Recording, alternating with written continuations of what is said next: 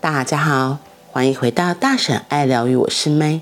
今天的爱、自由与单独，我们要来说关于爱的问答第二题。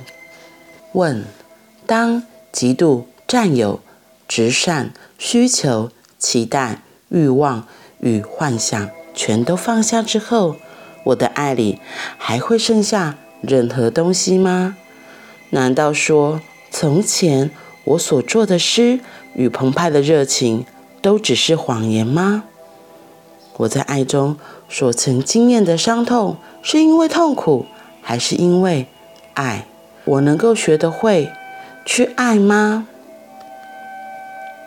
答：你无法透过学习去爱，爱无法被培养出来，爱能被培养的就不是爱，因为那样的爱不会是真实的玫瑰，而是一朵塑胶花。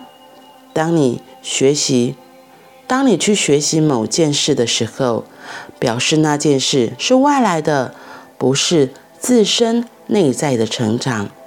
而真挚的爱，必须是基于你内在的成长。爱不是一个学习的经历，而是一种成长。就你的部分而言，你所需要做的只有一件事：卸下所有不是爱的东西，而不是去学怎么去爱。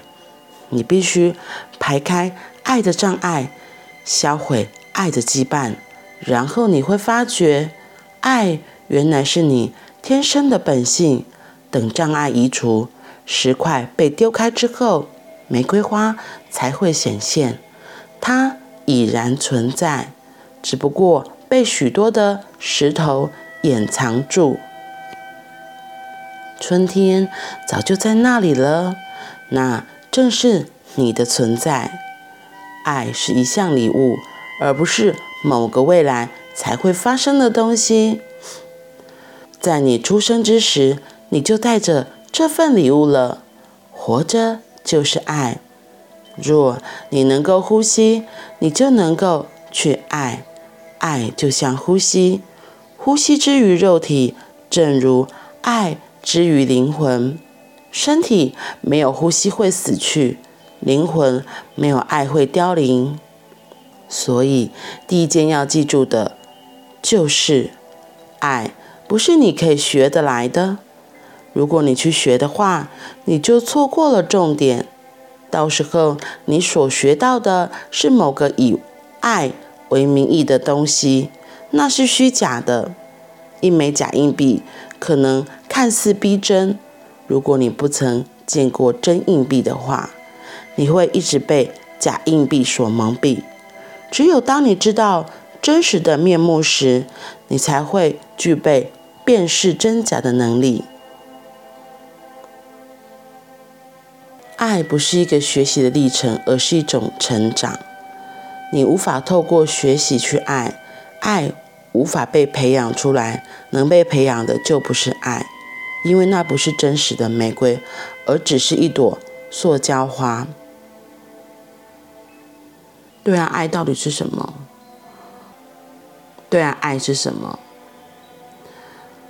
爱如果不能被培养的话，那爱又是什么东西？它不能被训练来，诶。可是今天奥修提醒我们，其实那就是我们最纯然的东西，是我们诞生在这世界上原本就有的，就很像婴儿刚出生的时候，他是很自然的笑，很自然的哭，他非常的真实，他只是如实呈现他自己原来的样子。所以你有没有发现，就大家都很喜欢。接近小孩，是特别是小 baby，因为我们都说他还没有被污染。看到他甜甜的笑，看到他自然的大哭，也都觉得怎么那么可爱。特别是如果你过去哄哄他、抱抱他，他立刻就停止了哭泣，然后破涕为笑，那是很真实的反应。那个真的是学不来，也没办法学。我其实读到这篇，我就想到有一本书叫做《最后的叛逆》，最后的叛逆也是奥修的书，他在说的其实就是一个做自己的过程。然后曾经也有另外一本书，那是我刚接触这探索课程的时候，一个教授他写的，他说做自己是最大的叛逆，做自己是最大的叛逆，耶。会不会很有趣？可是我觉得这个在讲的就是要撕破很多可能是从家里啊、从社会啊、从学校学来的教条。没想到，其实怎么样学会爱，或是怎么样去爱，或许就是卸下那一层层我们从小到大穿在身上的盔甲或面具。没想到，我们我们长大之后是要练习慢慢把它给卸下来，把那些不需要的伪装、不需要的虚假，一层一层的拿掉。这也像为什么很多人在别人面前是一个样子，回到家人面前或是自己最爱的人面前，又是另一个样子。等下我讲的是大部分的人，有人可能还是会演一下嘛，可能在伴侣面前或男男女朋友面前还是会装一下。可是真的变成像家人那样关系的时候，当你不需要假的时候，你有没有想过你又是怎么样子的？所以。做自己是最大的叛逆，因为当我们可以呈现真实的自己，不需要再去伪装，不需要再去虚假的时候，那个真实才会有爱的品质出来。因为像我自己也发现，我自己在自我探索的这个旅程里面，也是一层一层在。卸下那些面具，卸下那些伪装，只是有些人可能真的会不适应，因为落差太大，落差太大。可是我觉得重点是没有关系的，真的喜欢你的人，他就还是会在你的身边；不喜欢你的人，你做再多，他也不会喜欢你。那为何不就呈现？那为何我们不就呈现真实的自己？不然每天出门还要上妆，还要戴上一层一层的面具，可能遇到不一样的人，又要换上不一样的面具。久了，可能都忘记怎么卸下面具了。而且那个防护穿的越厚。我们可能也更没有办法接触到真实的自己。天气好悲伤哦，没有办法接触到真实的自己。我自己也是常常会，还是会有迷惑，就是看着别人的样子，然后就会想说：那我是这个样子吗？这是真实的我吗？为什么我会一直想要上课，一直想要探索，一直好奇？就是我自己有时候会觉得，那不是我，那只是别人希望我呈现的样子。或许我一开始会配合，可是久了就没有办法了。我自己就很心里会有个很深的抗拒出来，就会觉得不要，我不想再做那个样子的我了。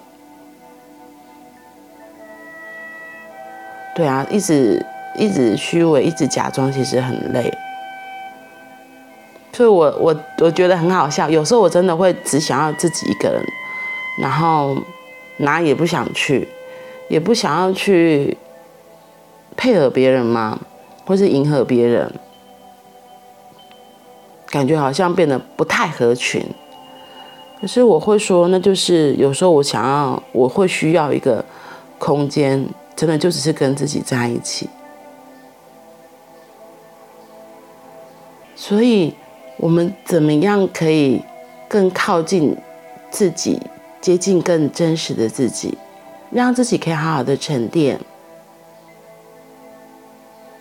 或许在这样的过程里我们会更知道什么叫做爱吧什么是爱。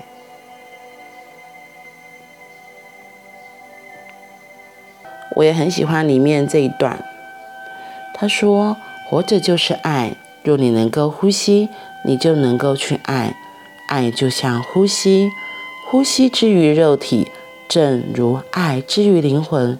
身体没有呼吸会死去灵魂没有爱会凋零。”嗯，我其实看到这一段的时候，念头那时候立刻跳起来，就是为什么人会有癌症？其实生病、癌症这些都是身体给我们的一些很大的提醒、暗示。像我之前自己也生病过，然后我觉得这就是一个很大的警讯，要我回来好好的照顾自己。然后像癌症啊，大部分得癌症的人都是不想活啦，他们对这世上觉得非常的痛苦，所以这些癌细胞才会在他们的身体里面滋养成长。我就想到我朋友，她昨天在分享，她说她老公也是离癌，然后他们后来一起抗癌，可是可能最近有一些变化。她后来，她老公就跟她说：“如果真的只剩下这几个月可以活，我可不可以要求一件事情？”她老婆说：“好。”她说：“可不可以不要再限制我的饮食了？可不可以不要再限制我的饮食了？”他老婆嘴巴上同意，可是心里还是很抗拒，所以他后来说：“嗯。”我我之后回去，他就跟我们讲说，她今天下班回去要跟她老公对话，就是绝对不要谈到饮食，因为她觉得她如果谈到饮食这一块，她就会爆炸，因为她还是有很多她自己的标准。她觉得你生病的就是哪些东西不能吃，你应该怎么吃才对，你都还乱吃偷吃，难怪你身体会变这样。可是其实那时候我看到的是，她老公真的好认真，好认真，好努力哦。因为他说他们一刚开始罹癌的时候，医生也跟他们说他们大概只剩下一两年的生命。可是她老公撑到了第六年，然后是最近才身体状况又有很大的变化。我会说可能是责任吧，也可能是爱吧，逼得他不得不坚持下去。就很像我自己的父亲也是这样。我觉得。我爸爸后来在离癌的过程中也是，那时候我还小，就还在念书。然后他也是坚持了一阵子之后，后来他发现，或许他，因为我那时候我每次限制他不能乱吃东西，这个不能吃，这个不能吃，到最后他就只好去堂姐家、去邻居家吃。这其实是后来我爸爸过世之后我才知道的，所以其实我也会有点自责。嗯，所以昨天听到我同事这样分享的时候，我就跟他说，其实他做这件事情让他快乐，连吃都被限制，其实真的是非常痛苦的事情。他说这都是他的愿望的，那为什么不能够实现？对啊，连这种小小的要求都会被阻碍，就像做自己是最大的叛逆，连吃都没有办法自由意志选择。其实真的好痛苦哦，这样活在这世上，真的不知道有什么意义。嗯，所以做真实的自己，让我们可以练习从做真实的自己开始吧。嗯，如果真的接纳你、真的爱你的人，他是会支持你的选择的。好啦。那我们今天就先分享到这里。祝福我们大家都能够接受真实的自己，接受自己原来的样子。嗯，那我们明天见，拜拜。Thank you.